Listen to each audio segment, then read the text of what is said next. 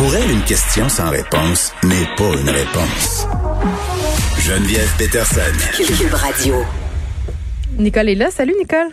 Bonjour Geneviève. Bon, écoute, euh, cette histoire quand même qui me fait sourire euh, à la une Journal de Montréal. Premièrement, ça me fait sourire parce qu'on a utilisé en une un mot qui circule depuis quelques mois, le mot covidio. et, et, là, euh, ce sont euh, des personnes qui étaient en voiture, des amateurs de voitures modifiées, du monde qui tripe sa vitesse. Et là, je veux pas dire de jeunes hommes, même si je suis tentée de le faire. Il doit, j'imagine, avoir des madames là-dedans, mais majoritairement, euh, ce sont de jeunes hommes qui se sont rassemblés de façon illégale en fin de semaine. On fait une course et au terme de cette course-là, il y a un piéton euh, qui a perdu la vie. Tu sais, ce, Covidio, c'est peut-être même pas assez fort, là. Euh, écervelé, euh, là. Ça, n'a aucun bon sens. Euh, d'agir de cette façon-là, et, et, de un, parce qu'on sait très bien qu'il pouvait pas avoir de rassemblement, et il le savait. Euh, ça, c'est très clair. Ils se sauvent, ils vont à des vitesses folles, ils se foutent de la vie, non seulement en pandémie, Mm. mais de la vie des gens euh, qui, qui, qui circulent à pied. Parce qu'une course de rue, là, on s'entend que euh, l'adrénaline euh, marche fort et puis ces gens-là, Mm. ils pensent plus, là. Ils ont absolument aucune Non, c'est ça. Attends, ils se sont fait avertir dans un premier temps. Les policiers leur ont rendu visite et une certaine partie du groupe euh, se sont déplacés vers un autre lieu où ils ont poursuivi et continué à commettre des infractions. Oui, mais tu sais, quand il n'y a rien, honnêtement, puis là, je vais être très cru, là, qu- quand il n'y a rien dans la matière grise, puis que ça rentre pas, là, puis que ça que, que, c'est vraiment du jello, là, ben c'est exactement ce qu'on peut. Et là, c'est pas drôle, là. Quelqu'un perd la vie. Quelque, non seulement ils ont pu se mettre en danger, puis peut-être qu'il y a eu des cas qu'il va avoir de la propaga pardon, la propagation. Mais on en est du COVID ou de la Ouais, COVID, ouais. pardon.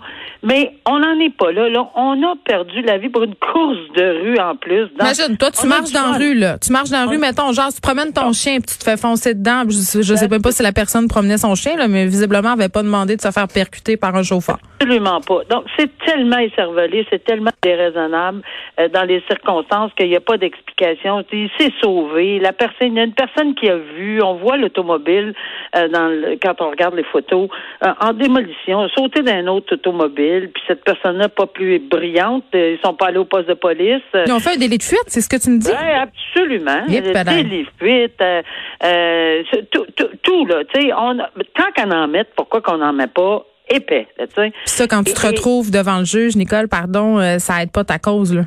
Ben, d'emblée, là, euh, conduite dangereuse causant la mort euh, dans des circonstances comme ça, c'est à perpétuité. Et de un. Ça, c'est objectivement, c'est très, très, très sérieux. Et dans, dans les modifications du Code criminel dernièrement, on a ajouté que une course de rue, spécifiquement en course de rue, là, c'est un facteur des plus aggravants. Alors, euh, tu sais, c'est- c'est complètement euh, aberrant de penser que pour un plaisir de thrill de char puis de rassemblement, on a fauché la vie à quelqu'un. Alors, euh, Oui, puis Voilà. euh, évidemment, euh, je lisais euh, la version électronique de l'article Journal de Montréal et dans les commentaires sur Facebook, il y avait des gens qui disaient c'est dommage, mais euh, on a fermé en ce moment les circuits de course. Et c'est Ouais. et c'est poche parce qu'il y a des jeunes qui se donnent rendez-vous justement dans les rues. Donc c'est une des conséquences de la fermeture des circuits de course que cette histoire-là. Oui, ben c'est poche. La COVID-19, c'est poche. On peut-tu comprendre que c'est poche? Tout, tout, tout est poche. Euh, c'est pas intéressant, mais 32 ans, là, je vois, là, on a retrouvé inco- euh, inconscient sur les lieux de l'accident. Il est mort à l'hôpital, ouais. 32 ans pour Mm. absolument rien, puis il vient de passer 7-8 mois en pandémie. Euh, euh, c'est, tellement aberrant, j'en reviens pas. Ben oui, c'est ça. On n'a pas ouvert les pistes de course, mais il faut aller les faire ailleurs, puis on fauche des gens. Alors, irresponsable et cervelé, il n'y a pas d'autre chose. Puis je souhaite vraiment qu'on mette le pied pesant euh, si, jamais, si jamais, évidemment, si jamais ils sont trouvés coupables. Mais il faut que ça serve d'exemple. Ça n'a aucun sens de faire de la vitesse comme ça. Puis peut-être que cette personne-là, puis là, on spécule, Nicole, là, euh, était sortie prendre une marche pour s'aérer l'esprit, justement, parce qu'on est tanné d'être en dedans, puis il faisait beau en fin de semaine. Tu sais. Bar de Sherbrooke, maintenant, d'autres personnes euh, qui ont pas l'air euh, de prendre en compte euh, la collectivité, si on veut.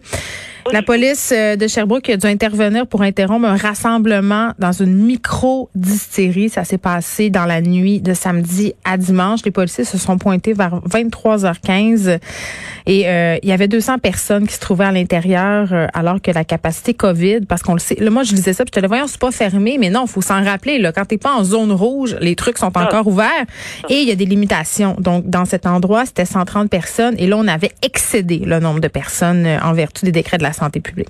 C'est quand même bien qu'ils se retrouvent dans une zone orange, puis je pense pas que les gens de, du milieu à Sherbrooke, dans les environs, mm très, très, très heureux de voir ceci parce que justement, ça peut faire, tout peut faire balancer en zone rouge. Et le, tout ça, là, il peut avoir des effets, des, des répercussions là, énormes pas juste sur la vie des gens, mais sur l'économie également, si ça se répète. Mm. Et si, bon, alors, non, euh, ça non plus. On a décidé là que, garde, euh, oui, je sais qu'il y a un, rat de bol, un rat de bol collectif. On, le sait.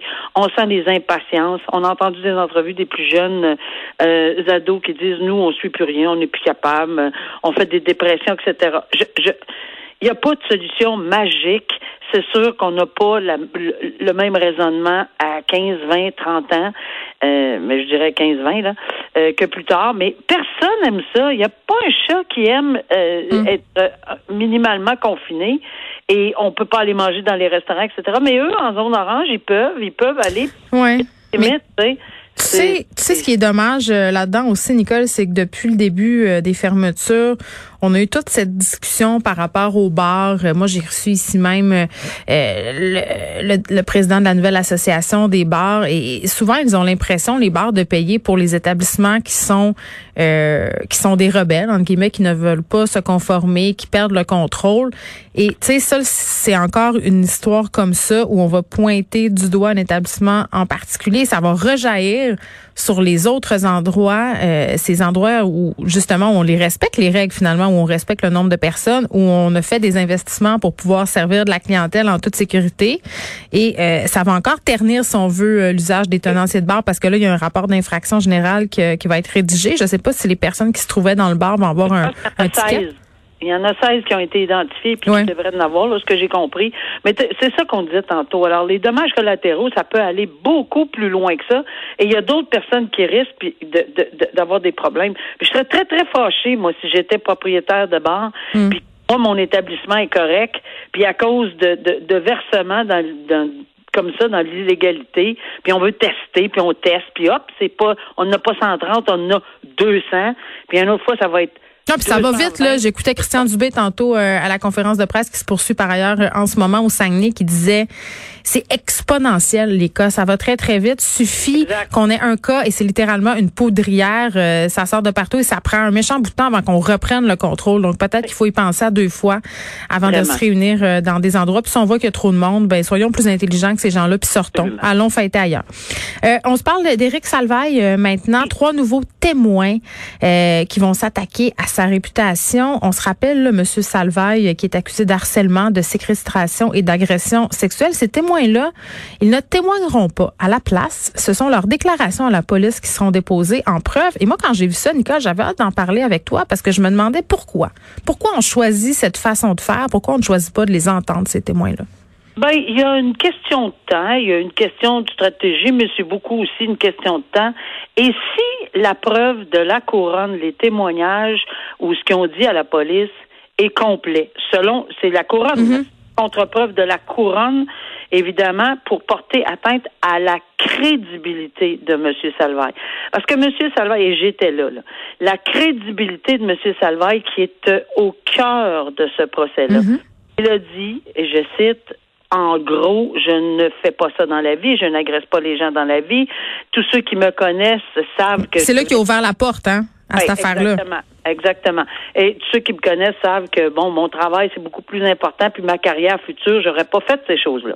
Euh, et voilà. Donc, le juge a analysé tout ceci et a permis la contre-preuve et il avait le détail. D'ailleurs, je lis la décision devant moi et c'est tout, tout, tous les paragraphes euh, relativement à ce, qui, ce que ces gens-là, ces trois témoins-là, vont venir dire sont là. là.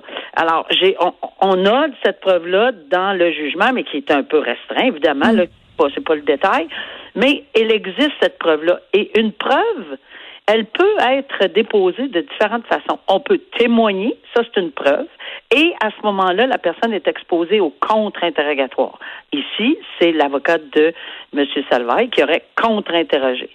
Ou une preuve peut être déposée par un écrit sur les parties, comme ici, c'est un témoignage. C'est un témoignage. Hmm. La partie adverse, qui est l'avocat de M. Salvaille, oui. accepter que ça soit déposé et que ça fasse officiellement partie du dossier. Donc, c'est tout à fait admissible. C'est la preuve qui est déposée. Mais dans un cas comme ça, Geneviève, il faut qu'il renonce au contre-interrogatoire. Et c'est un gros morceau, là.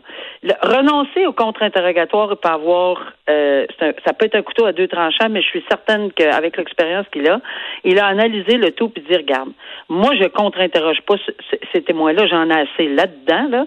Il y en a assez dit, il y en a même peut-être trop dit, là.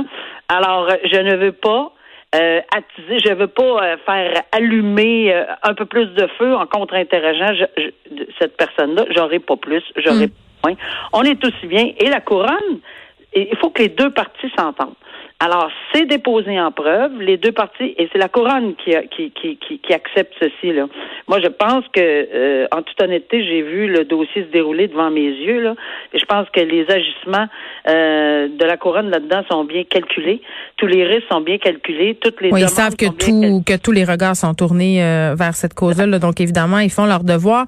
Nicole, il nous reste deux minutes. Je voulais absolument ah. qu'on termine en se parlant d'une histoire sordide dont tout le monde se rappelle. Simon Brinda d'amour euh, qui a été reconnu coupable du meurtre au second degré de Josiane Arguin. C'était sa conjointe. Et on s'en rappelle de Simon Brindamour parce qu'il la cherchait supposément partout, sa conjointe.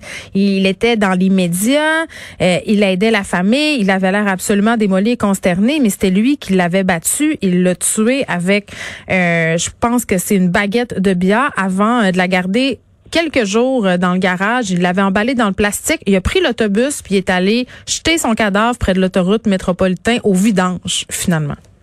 Oui, puis le jury n'a pas cru, évidemment, euh, ou enfin, ils n'ont pas euh, accepté la défense. Puis c'était pas une défense d'aliénation mentale, c'était même si on a prétendu qu'il avait court-circuité, qu'il avait complètement eu un, il a déconnecté, mais mais ce n'est pas du du ça ne, découlait pas d'une non-responsabilité criminelle, c'était beaucoup plus pour atténuer ce qu'on appelle la responsabilité mhm. criminelle. Alors, pour atténuer ça, des psychiatres, un psychiatre a appuyé sa thèse en disant, ben, regarde, il y a vraiment eu un, choc épouvantable, puis il a agi euh, juste sur ce choc-là ce qui fait en sorte qu'il n'a pas vraiment prémédité, il n'a pas vraiment pensé à tout ça. lui se défendait en disant que la femme en question était colérique, que c'était une droguée. Évidemment, la couronne a présenté un expert à l'effet contraire. Le hmm. jury, dans leur salle de délibérer, qu'on ne saura jamais, ont décidé non. Il euh, n'y a pas d'homicide là-dedans. C'est carrément un meurtre de. Euh, oui, parce qu'il voulait avoir l'homicide involontaire. Puis là, je veux que tu m'expliques un truc, Nicole, que je comprends pas. Là, euh, ce gars-là, il pogne un meurtre au second degré. Il a été reconnu coupable de ça, euh, mais ce qu'on a appris au procès, c'est qu'il avait l'intention de la tuer, Josiane Arguin. Fait que dans ce temps-là, c'est pas meurtre prémédité, donc meurtre au premier degré. De mal, moi, ça. Ben, c'est parce que la, couronne, avec, tu sais, meurtre prémédité puis meurtre de second degré, c'est, c'est, c'est, c'est souvent des expressions qu'on entend qui sont au code criminel, il n'y a pas de problème. Mais le meurtre premier degré, il faut qu'il soit accompagné de propos délibérés. La preuve est technique. Il y a plein, plein de petits points, puis des ci, puis des ça, puis c'est pas juste parce que quelqu'un s'en va et dit, moi, là, moi, je, gars, j'ai l'intention de, tu sais, c'est plus complexe que ça. Euh, alors, pour toutes les raisons qui, que la couronne n'a pas nécessairement dévoilées, là, ils ont décidé que leur preuve était beaucoup plus solide sur une question d'intention parce qu'il faut que tu veuilles le tuer. L'intention est encore là, mais il l'aurait peut-être pas préparé depuis longtemps, même. C'est ça. Il n'a pas prémédité ça des semaines. C'est ça. C'est ça. Il aurait peut-être juste, ça serait arrivé comme ça, d'où l'importance pour euh, le psychiatre de M. Brindamour d'avoir dit oui, oui, mais c'est pire que ça. Il n'y avait hmm. tellement pas l'intention précise que juste déconnecté à un moment, sans être de la maladie mentale, on pourrait-tu aller à homicide involontaire? le jury l'a pas un peu. Ça n'a pas marché, puis il va avoir, euh, il y a à vie, c'est clair, c'est c'est une sentence à vie, mais là, la juge devra décider entre euh, 10 et 25 ans. Hmm. Puis dans ce cas-là, on prétend que, bon, la jurisprudence est assez claire sur 11 et 14 ans. Mais si euh, outrage à un cadavre, là, alors on va probablement peser un peu plus fort sur le, sur le crayon. Nicole Gibault, merci. On se reparle euh, demain, mais quand même, euh, faut le faire. Là, on se rappelle, il, il s'est passé tout ça, puis après ça, il, pendant des jours, il faisait croire de la chercher. Moi, ça me jette à terre. Vraiment, là, ça rajoute euh, l'injure à l'insulte. Merci.